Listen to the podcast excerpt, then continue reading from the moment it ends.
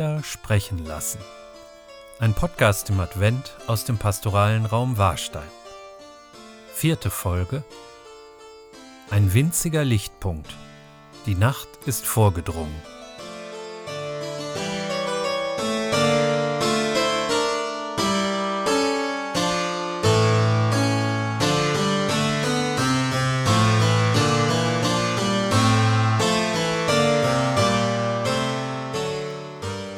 Gestern war der vierte Advent.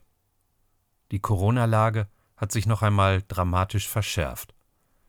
Vielleicht sind viele Menschen zu Hause geblieben, haben den Kirchenraum, die Nähe zu anderen bewusst gemieden. Nur wenige Menschen werden also die Melodie des Liedes gehört haben, um das es heute geht. Und auch in diesem Podcast gibt es davon nur eine Andeutung, denn der Komponist der Melodie, Johannes Petzold, ist 1985 gestorben. Sein Werk ist also nicht, wie bei den vorigen Liedern, gemeinfrei, darf nicht einfach so außerhalb von Gottesdiensten genutzt und verbreitet werden. Auch der Verstorbene hat noch ein Recht an seinen Ideen. Unser Kirchenmusiker Heinz-Helmut Schulte machte mich aber darauf aufmerksam, dass es eine Komposition des heute fast vergessenen barocken Komponisten Johann Caspar von Kerl gibt, die exakt das bekannte Anfangsmotiv des Liedes verwendet.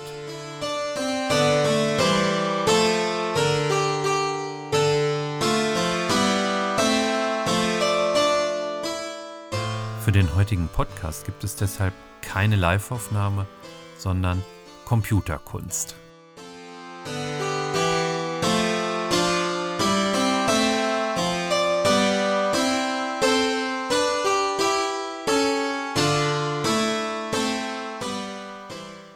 Wie alle bisher behandelten Lieder ist auch dieses Lied grundsätzlich ein ökumenisches Lied. Es entstammt der evangelischen Kirche, hat aber schon mit dem ersten bistumsübergreifenden katholischen Gesangbuch Gotteslob von 1975 seinen Einzug in die katholische Liedtradition gehalten. Zum Glück. Wie bei allen Liedtexten von Jochen Klepper im katholischen Gesangbuch muss man es sagen, zum großen Glück.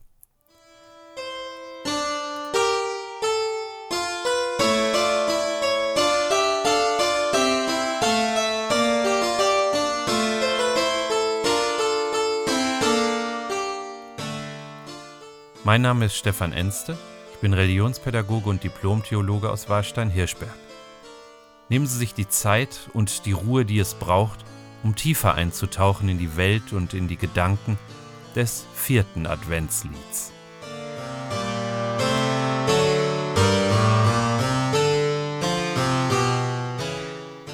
Die Nacht ist vorgedrungen, der Tag ist nicht mehr fern.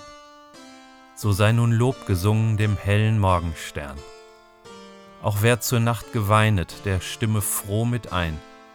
Der Morgenstern bescheinet auch deine Angst und Pein. Dem alle Engel dienen, wird nun ein Kind und Knecht. Gott selber ist erschienen, zu Sühne für sein Recht. Wer schuldig ist auf Erden, verhüll nicht mehr sein Haupt. Er soll errettet werden, wenn er dem Kinde glaubt. Die Nacht ist schon im Schwinden, macht euch zum Stalle auf, ihr sollt das Heil dort finden, das aller Zeiten Lauf von Anfang an verkündet, seit eure Schuld geschah.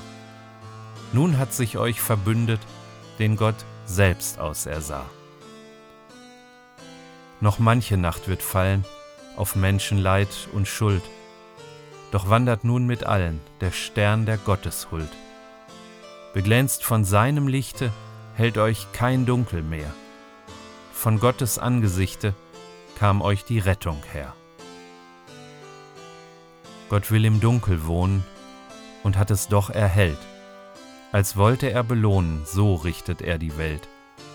Der sich den Erdkreis baute, der lässt den Sünder nicht. Wer hier dem Sohn vertraute, kommt dort aus dem Gericht.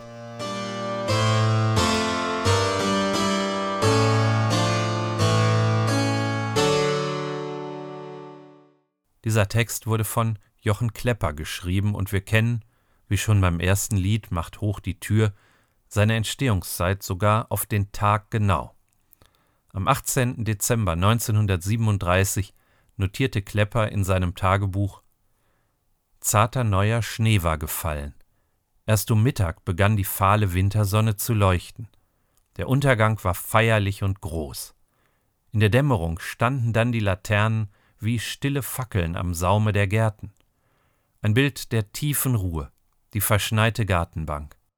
Ich schrieb am Nachmittag ein zweites Weihnachtslied. Die Nacht ist vorgedrungen. Jochen Klepper wurde 1903 in Beuthen an der Oder geboren. Sein Vater war evangelischer Pfarrer. Auch Jochen Klepper begann 1922 ein Theologiestudium, zuerst in Erlangen, dann in Breslau. Allerdings schloss er das Studium nicht ab. Sein immer schon schlechter Gesundheitszustand und wohl auch zunehmend psychische Probleme ließen ihn das Studium nach drei Jahren abbrechen. Zuerst kehrte er nach Beuthen zurück. In Breslau arbeitete er als Journalist beim Evangelischen Presseverband für Schlesien. Dort lernte er auch seine Frau, Johanna Gerstel-Stein, kennen, die er 1931 heiratete.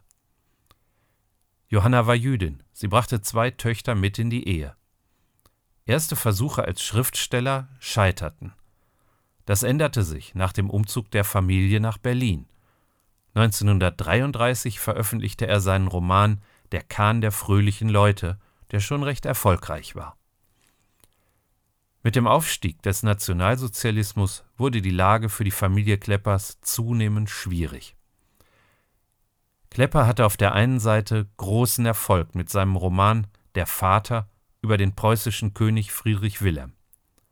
Dieser wurde auch von führenden Nationalsozialisten wegen seiner Verherrlichung Preußens geschätzt.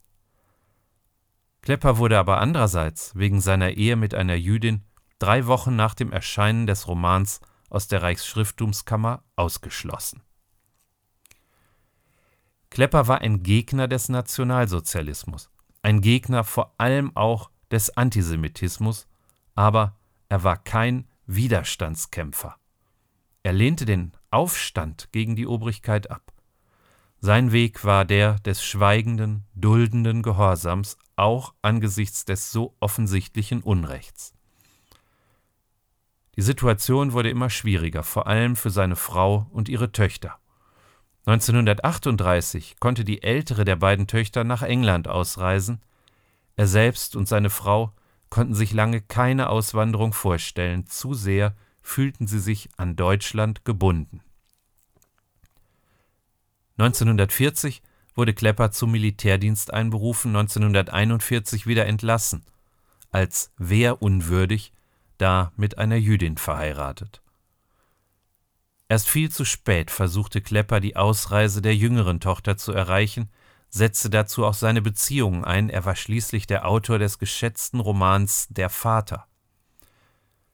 Im Dezember 1942 wurde schließlich klar, dass es kein Entkommen für seine Frau und seine Tochter mehr geben konnte, dass die Deportation unmittelbar bevorstand. Am 10. Dezember brachte Jochen Klepper seine Tagebücher und andere Schriften bei einem Nachbarn in Sicherheit. Einige Wochen zuvor hatte das Ehepaar eine gotische Christusfigur gekauft, die ein gemeinsames und gegenseitiges Weihnachtsgeschenk sein sollte. An diesem Abend, am 10. Dezember, starben Jochen Klepper, seine Ehefrau Johanna und ihre Tochter Renate. Sie nahmen sich mit Schlaftabletten und Gas das Leben. Die letzte Eintragung in seinem Tagebuch lautet Nachmittags die Verhandlung auf dem Sicherheitsdienst. Wir sterben nun. Ach, auch das steht bei Gott. Wir gehen heute Nacht gemeinsam in den Tod. Über uns steht in den letzten Stunden das Bild des segnenden Christus, der um uns ringt. In dessen Anblick endet unser Leben.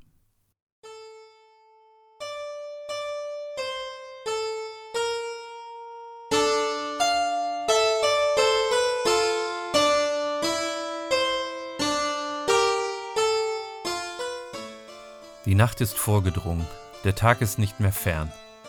So sei nun Lob gesungen dem hellen Morgenstern. Auch wer zur Nacht geweinet, der stimme froh mit ein. Der Morgenstern bescheinet auch deine Angst und Pein.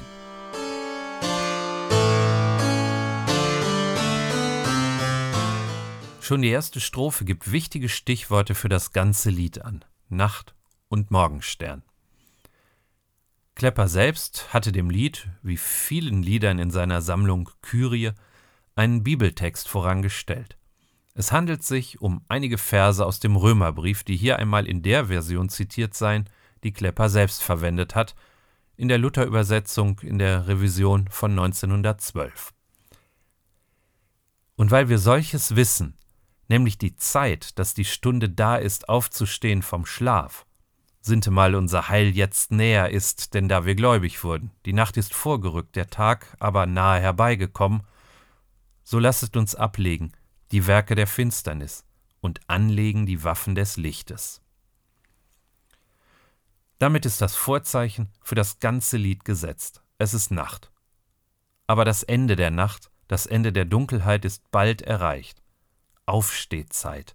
Zeit, aktiv zu werden. Die ersten beiden Zeilen des Liedes sind eine fast wörtliche Wiedergabe des Paulustextes. Aber mit der dritten Zeile kommt ein neues Bild ins Spiel, der helle Morgenstern. Zuerst einmal passt der Stern ins Bild, der Morgenstern, die Venus, die kurz vor Sonnenaufgang besonders hell strahlt. Aber sollte der fromme Jochen Klepper wirklich dazu auffordern, einem Stern Loblieder zu singen? Natürlich nicht. Das Bild des Morgensterns stammt aus der Offenbarung des Johannes. Dort spricht Jesus selbst. Ich, Jesus, habe meine Engel gesandt als Zeugen für das, was die Gemeinden betrifft. Ich bin die Wurzel und der Stamm Davids, der strahlende Morgenstern. Damit ist ein besonderer adventlicher Einstieg gegeben. Obwohl Klepper selbst das Lied doch als Weihnachtslied bezeichnet hatte, noch ist es dunkel, aber der Tag ist nah. Christus erscheint als Morgenstern am Ende der Nacht. Mich erinnert dieser Teil der Strophe auch an einen Text, den Jochen Klepper nicht gekannt haben kann, da er in dieser Form erst deutlich später geschrieben wurde, der aber durchaus in den Fluss der Gedanken Kleppers passt. Für das katholische Stundenbuch übersetzte Friedrich Dörr in den 1970er Jahren lateinische Hymnen. Eine dieser Hymnen für das Morgenlob, Seht, golden steigt das Licht empor, ist aus zwei lateinischen Vorlagen zusammengesetzt – Sie endet mit der folgenden Strophe. Und jener letzte Morgen einst, den wir erflehen voll Zuversicht, erfinde wachend uns beim Lob und überströme uns mit Licht. Auch hier ist der anbrechende Morgen mit dem Lob Gottes, mit dem Erscheinen Christi verwoben, eine Hoffnung am Ende der Nacht. Mit Bezug auf den zugrunde liegenden Paulustext kann man bei Klepper und auch bei Friedrich Dörr einen Zusammenhang sehen. Paulus ruft auf, die Waffen des Lichtes anzulegen. Im Liedtext wird zum Lobgesang aufgefordert.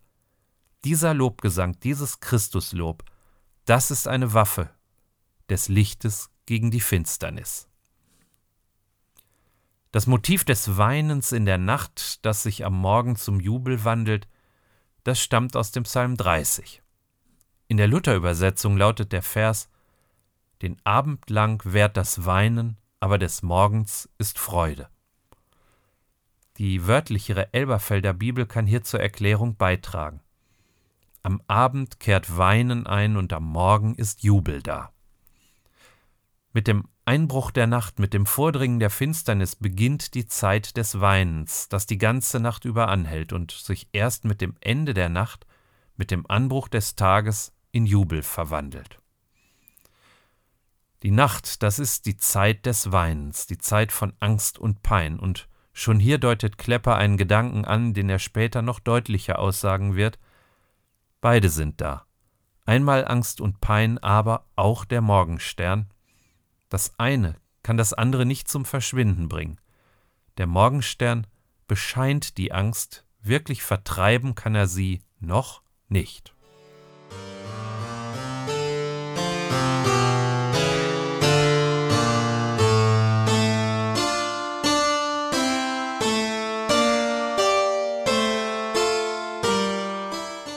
dem alle Engel dienen, wird nun ein Kind und Knecht. Gott selber ist erschienen zur Sühne für sein Recht. wer schuldig ist auf Erden, verhüll nicht mehr sein Haupt. Er soll errettet werden, wenn er dem Kinde glaubt.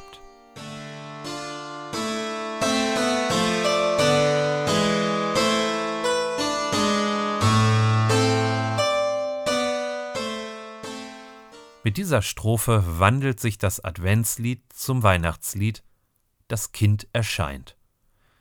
Wie schon in den vorangegangenen Liedern wird auch hier der große Kontrast betont, der große Abstieg Gottes zu den Menschen. Klepper benutzt hier ein Bild, das wir aus den bisherigen Liedern noch nicht kannten, obwohl auch dort immer der Gedanke vom Abstieg Gottes vorkam. Dem alle Engel dienen. In der Bibel wird man an einer bekannten Stelle schnell fündig. Am Anfang des Weges Jesu, direkt nach der Taufe im Jordan durch Johannes den Täufer, geht Jesus in die Wüste und wird in Versuchung geführt. Im Markus-Evangelium endet dieser kurze Abschnitt. Er lebte bei den wilden Tieren und die Engel dienten ihm. Interessanterweise gibt es für dieses Motiv, die dienenden Engel, kaum alttestamentliche Anknüpfungspunkte.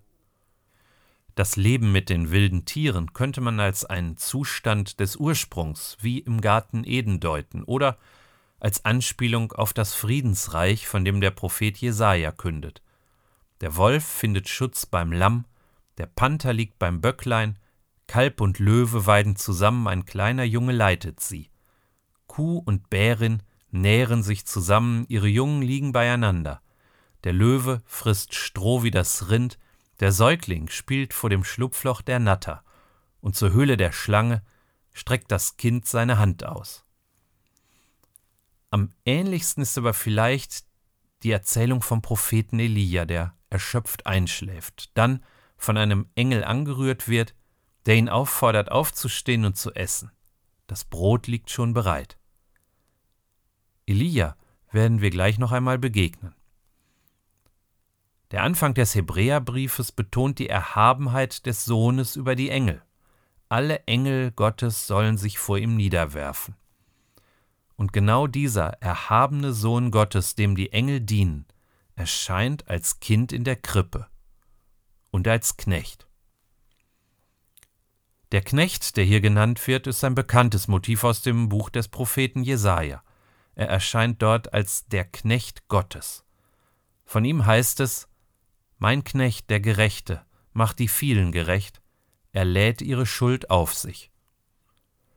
Und damit sind wir ganz von selbst in der Mitte der Strophe angekommen. Gott steigt herab auf die Erde, er erniedrigt sich, so wie es im bekannten Hymnus aus dem Philipperbrief heißt. Er war Gott gleich, hielt aber nicht daran fest, Gott gleich zu sein, sondern er entäußerte sich und wurde wie ein Sklave und den Menschen gleich. Sein Leben war das eines Menschen. Er erniedrigte sich und war gehorsam bis zum Tod, bis zum Tod am Kreuz. In Jesus ist Gott selbst erschienen, um, wie der Gottesknecht im Text des Propheten Jesaja, Sühne zu tun, Schuld auf sich zu laden, gerecht zu machen. Diese Deutung des Todes Jesu als ein Sterben für die Menschen findet sich schon ganz früh, schon im ersten Korintherbrief. Denn vor allem habe ich euch überliefert, was auch ich empfangen habe. Christus ist für unsere Sünden gestorben gemäß der Schrift. Und schon Paulus sagt, dass er selbst diese Lehre als Überlieferung empfangen habe. Der Tod Jesu wird in Anknüpfung an den Gottesknecht des Propheten Jesaja als eine Sühne für die Schuld der Menschen verstanden.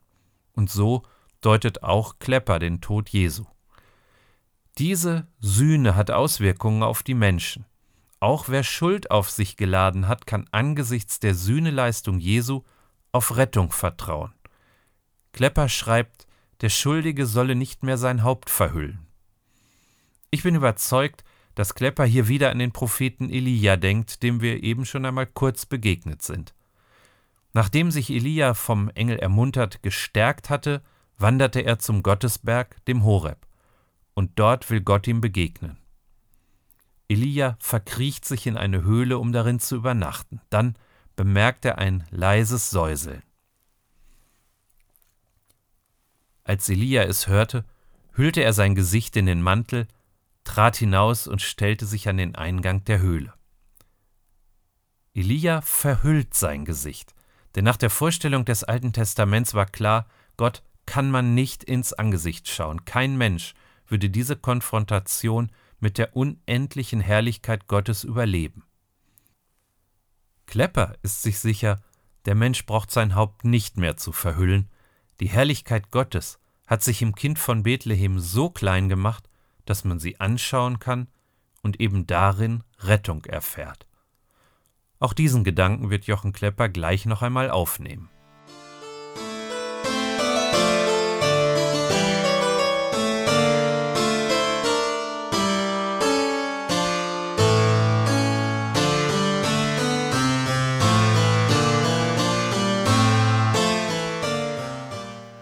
Nacht ist schon im Schwinden. Macht euch zum Stalle auf, ihr sollt das Heil dort finden, das aller Zeiten Lauf von Anfang an verkündet, seit eure Schuld geschah. Nun hat sich euch verbündet, den Gott selbst ausersah.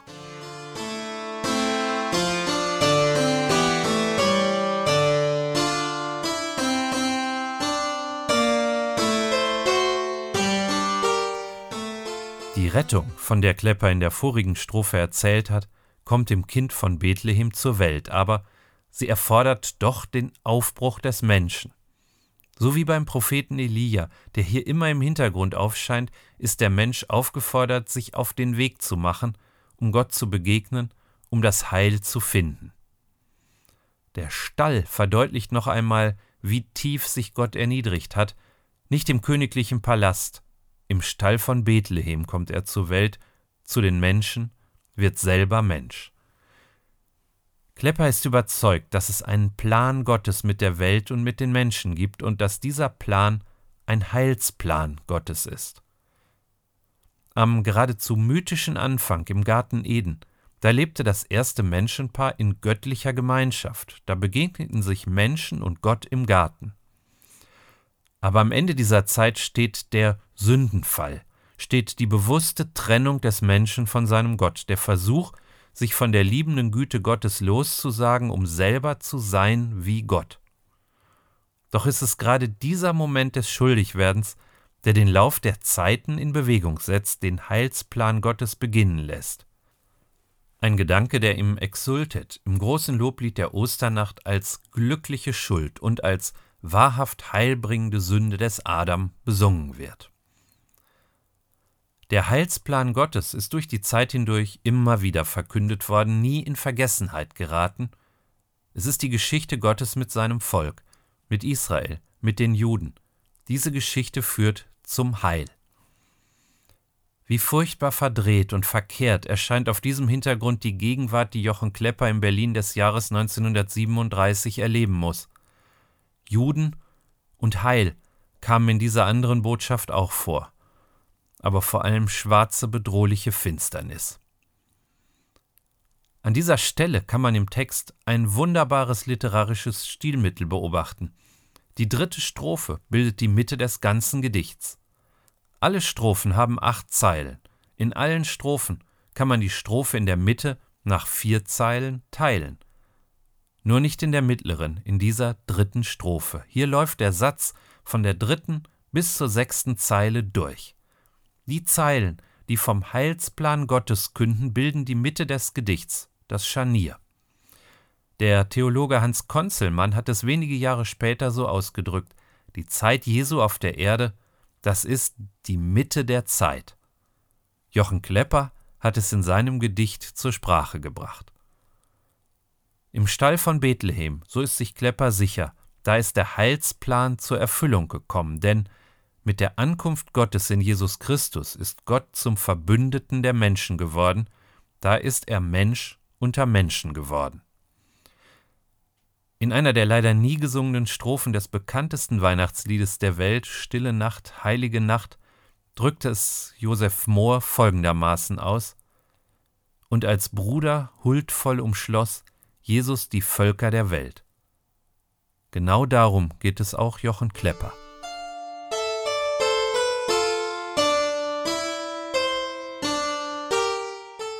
Noch manche Nacht wird fallen auf Menschenleid und Schuld, doch wandert nun mit allen der Stern der Gotteshuld. Beglänzt von seinem Lichte hält euch kein Dunkel mehr, von Gottes Angesichte kam euch die Rettung her.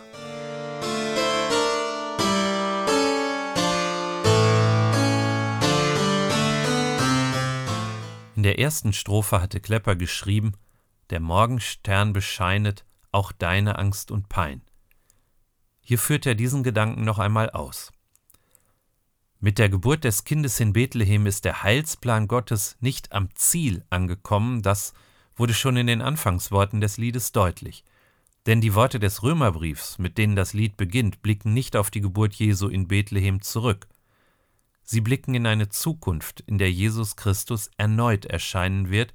Sie erwarten einen zweiten, endzeitlichen Advent. Ein Gedanke, der alle bisher besprochenen Adventslieder verbindet. Aber was ist mit der Zeit zwischen dem Advent in Bethlehem und dem Advent am Ende der Zeit? Was ist mit unserer Zeit, mit unserer Welt? Für diese Zeit, für unsere Zeit hat Jochen Klepper zwei Sätze geschrieben, die eine ganz große tröstliche Aussage sind. Jochen Klepper hat keine Antwort auf die Frage nach dem Leid, nach dem Sinn des Leidens, aber er hat einen Trost. Noch manche Nacht wird fallen auf Menschenleid und Schuld, doch wandert nun mit allen der Stern der Gotteshuld. Der Mensch steht in der Nacht des Leidens. Dieses Leiden, diese Dunkelheit kann nicht wegdiskutiert werden, sie ist ganz real und bedrohlich. Aber in dieser Dunkelheit gibt es einen winzigen Lichtpunkt, den Stern der Gotteshuld. Es ist dieser Stern, den Klepper schon in der ersten Strophe beschrieben hatte. Dieser Stern ist das Wissen, dass Jesus als der erhöhte Christus den Weg des Menschen im Leiden mitgeht. Das ist keine Vertröstung, die das Leiden nicht ernst nimmt, keine Vertröstung, dass in einem Leben nach dem Tod schließlich alles besser wird. Eine solche Vertröstung nehme das Leiden nicht wirklich ernst. Der Trost, den Jochen Klepper uns anbietet, ist einfach ein winziger Lichtpunkt in der fast unendlich erscheinenden Dunkelheit. Im Hintergrund des Bildes vom Stern, der mit den Menschen wandert, kann man sicherlich auch einen Verweis auf den Stern sehen, der die Sterndeuter aus dem Osten nach Bethlehem führt, aber der Stern der Sterndeuter, das war nur ein Wegweiser. Der Stern in diesem Text, das ist der Stern der ersten Strophe, der Morgenstern, das ist Jesus Christus selbst. Sein Mitgehen, das ist das Versprechen seiner Wiederkunft.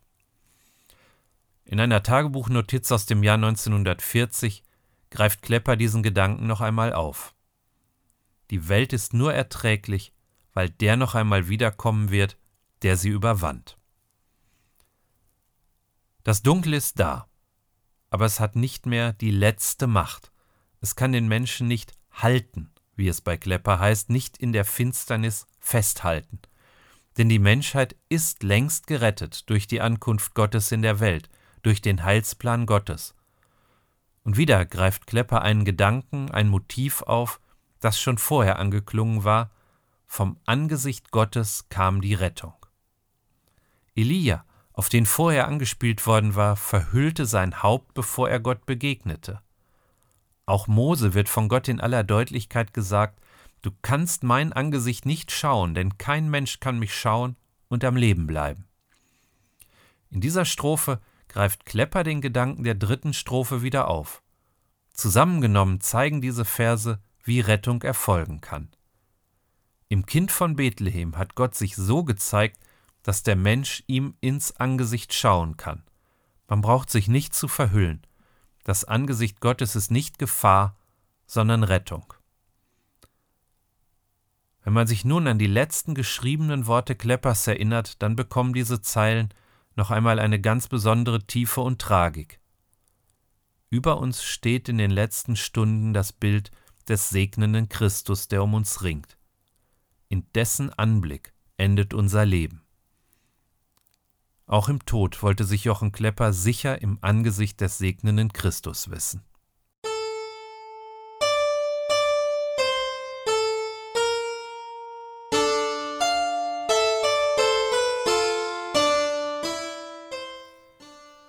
Gott will im Dunkel wohnen und hat es doch erhellt.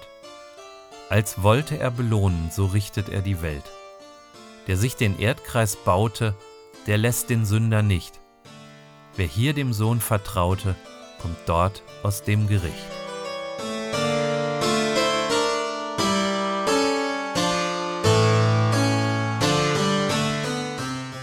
In der letzten Strophe kommt es nun zu einer interessanten Wendung. Bisher war das Bild eindeutig. Die Nacht ist die Zeit des Weinens und der Klage. Die Nacht ist die Zeit des Leidens. Ihr Dunkel nur vom winzigen Lichtpunkt vom Stern der Gotteshuld durchstochen. Und nun ganz unvermittelt, die Nacht ist der Bereich Gottes. Gott will im Dunkel wohnen. Diese Zeile greift auf das sogenannte Tempelweihegebet König Salomos im ersten Buch der Könige zurück. Zur Einweihung des ersten Tempels in Jerusalem sagte Salomo dort, der Herr hat gesagt, dass er im Dunkel wohnen will. Wenngleich die Baubeschreibungen des Tempels Salomos nicht eindeutig sind, so ist doch die Vorstellung verbreitet, das Allerheiligste, der innere Raum des Tempels, sei ein fensterloser, dunkler Raum. In diesem ständigen Dunkel befand sich die Bundeslade aufgestellt zwischen zwei Cherubenfiguren, die mit ihren Flügeln die Lade beschirmten. Es ist eine alte Vorstellung, die sich aus den Bildern des Exodus, des Auszugs aus Ägypten, ergibt. Als sich das Volk nach dem Auszug am Berg Sinai versammelt, da ist das Volk von der Erscheinung Gottes zutiefst verunsichert. Es heißt, so blieb denn das Volk von ferne stehen, Mose aber näherte sich dem Dunkel, wo Gott war. Auch im Psalm 97 findet sich dieses Bild. Rings um ihn her sind Wolken und Dunkel, Gerechtigkeit und Recht sind die Stützen seines Thrones. Diese Bilder unterstreichen noch einmal ganz besonders, dass Gott für den Menschen nicht sichtbar, nicht verfügbar ist. Er ist auch ein dunkles Geheimnis. Aber in der Menschwerdung hat er diese Dunkelheit erhellt, hat er sich sichtbar gemacht, einen großen Schritt aus dem Dunkel herausgetan auf die Menschen zu. Es ist der gleiche Gedanke, der im Lied schon aufschien in den Aussagen über das Angesicht Gottes, das in der Person Jesu nun doch vom Menschen gesehen werden kann. Der Schluss des Liedes handelt vom Gericht Gottes, auf den ersten Blick erstaunlich für ein Weihnachts- oder Adventslied. Aber wie schon bei den bisher besprochenen Liedern, so steht auch hier die doppelte Bedeutung des Advents im Hintergrund. Jesus ist als Mensch auf die Erde gekommen, im geschichtlichen Ereignis seiner Geburt. Aber er wird wiederkommen, am Ende der geschichtlichen Zeit. Und diese Ankunft steht noch bevor. Das Gericht ist nicht in der Zukunft, nicht in der Vergangenheit. Es ist ein Gericht Gottes in der Gegenwart. So richtet er die Welt, schreibt Jochen Klepper, nicht so richtete oder so wird gerichtet. Diesen Gedanken hat Klepper aus dem Johannesevangelium übernommen. Im nächtlichen Gespräch mit Nikodemus sagt Jesus, denn Gott hat seinen Sohn nicht in die Welt gesandt, damit er die Welt richtet, sondern damit die Welt durch ihn gerettet wird. Wer an ihn glaubt, wird nicht gerichtet, wer nicht glaubt, ist schon gerichtet, weil er nicht an den Namen des einzigen Sohnes Gottes geglaubt hat. Denn darin besteht das Gericht. Das Licht kam in die Welt, doch die Menschen liebten die Finsternis mehr als das Licht, denn ihre Taten waren böse. Das Gericht Gottes beginnt in dieser Vorstellung also damit, dass Gott seinen Sohn in die Welt schickt. Und so erscheint das Gericht Gottes für Jochen Klepper wie eine Belohnung, ein Geschenk Gottes an die Menschen, das Geschenk seines Sohnes. Aber wie das mit Geschenken ist, man muss sie nicht annehmen, man kann sie ablehnen. Das ist die Vorstellung, die Jesus dem Nikodemus erklären möchte. An der Person Jesu entscheidet sich das Urteil des Gottesgerichts. Wer das Geschenk annimmt, wer an den Sohn Gottes glaubt, der wird nicht gerichtet, der wird gerettet. Wer das Geschenk ablehnt, wer dem Sohn, der zur Rettung der Welt gekommen ist, nicht glaubt, der ist gerichtet. Schon jetzt, nicht erst bei einem fernen, jüngsten Gericht. Das ist auf der einen Seite bedrohlich, auf der anderen Seite eröffnet es aber immer neu die Möglichkeit der freien Entscheidung. Noch einmal betont Klepper nun den großen Abstand Gottes. Der Gott, der Schöpfer des Himmels und der Erde ist, eben dieser Gott lässt den Sünder nicht. Fast wörtlich findet sich diese Wendung in einem anderen bekannten Lied Kleppers in der vierten Strophe des Liedes Gott wohnt in einem Lichte. Dort schreibt er Er macht die Völker bangen vor Welt und Endgericht und trägt nach dir Verlangen, lässt auch den Ärmsten nicht. Auch im Tempelweihegebet des Salomo, aus dem ja das Anfangsmotiv dieser letzten Strophe stammte, gibt es eine bekannte Formulierung, die in diese Richtung zielt. Siehe, selbst der Himmel und die Himmel der Himmel fassen dich nicht, wie viel weniger dieses Haus, das ich gebaut habe. Und doch ist es gerade dieser erhabene und ferne Gott, der sich dem Menschen so besonders zuwendet. Die Zuwendung geschieht im Ereignis der Geburt Jesu. Gott hat sich in der Person Jesu nahbar gemacht. Aber als letztes Wort des Liedes steht das Gericht. Immer wieder hatte Klepper betont, dass es Licht in der Dunkelheit der Welt gibt, wenigstens den winzigen Lichtpunkt des Sterns der Gotteshuld. Aber es gehört eben auch die Entscheidung des Menschen, die Entscheidung des Sünders dazu. Wer hier dem Sohn vertraute, kommt dort aus dem Gericht. Diese Entscheidung für den Glauben, diese Entscheidung in Freiheit nimmt Gott den Menschen nicht ab. Aber er macht sie ihm ganz leicht. Denn eigentlich muss der Mensch in der Dunkelheit nur aufschauen, wenigstens den winzigen Lichtpunkt kann er sehen, und das Kind im Stall von Bethlehem. Jochen Klepper hat dieses Lied ausdrücklich Weihnachtslied überschrieben. Das passt gut an den Schluss dieser Reihe von Überlegungen zu Adventsliedern. Wir stehen ja nun kurz vor Weihnachten. Dieses Lied kann uns sagen, der Advent, das ist nicht nur die Zeit, in der man auf Weihnachten wartet. Das Warten auf Weihnachten ist eine hilfreiche, erzieherische Maßnahme, eine Lernhilfe, um das Warten zu lernen. Weihnachten ist eben noch nicht die Erfüllung unserer Wünsche. Weihnachten, die Geburt Jesu im Stall, das war erst der Beginn eines ganz neuen Kapitels in der Geschichte Gottes mit den Menschen. Und wir stehen noch mitten in dieser Geschichte.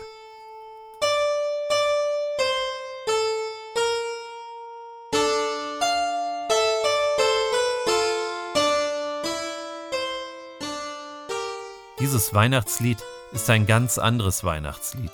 Es verbreitet eine ganz andere Stimmung, als sie sonst vielleicht mit Weihnachten in Verbindung gebracht wird. Kein Udo Fröhliche, kein Nun freut euch ihr Christen, kein Auf Christen singt festliche Lieder. Vielleicht ist es damit das Weihnachtslied dieses ganz anderen Weihnachtsfestes.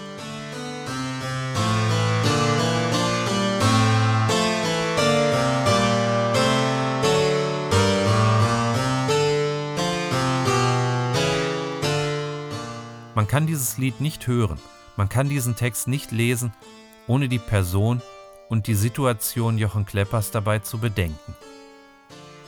Wenn man beides zusammen betrachtet, dann ergibt sich ein stimmiges Bild. Es ist das Bild eines Menschen, der in die immer tiefer werdende Dunkelheit geht und der dennoch daran festhält, dass es den Stern der Gotteshuld über ihm gibt, den winzigen Lichtpunkt seines Glaubens.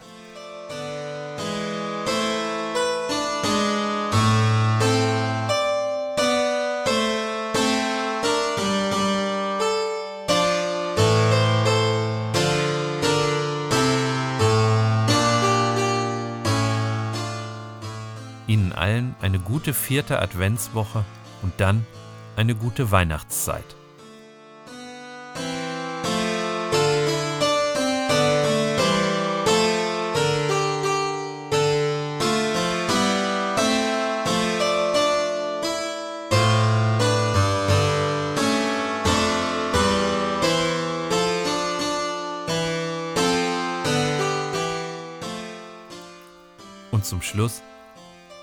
Ganz herzlichen Dank allen, die bis hierhin zugehört haben.